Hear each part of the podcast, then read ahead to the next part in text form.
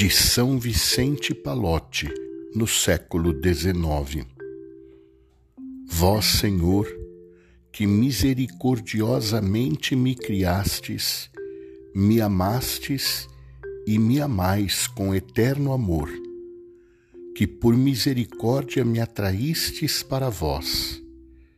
Guiai-me, movei-me segundo a vossa infinita misericórdia em cada pensamento, palavra e ação.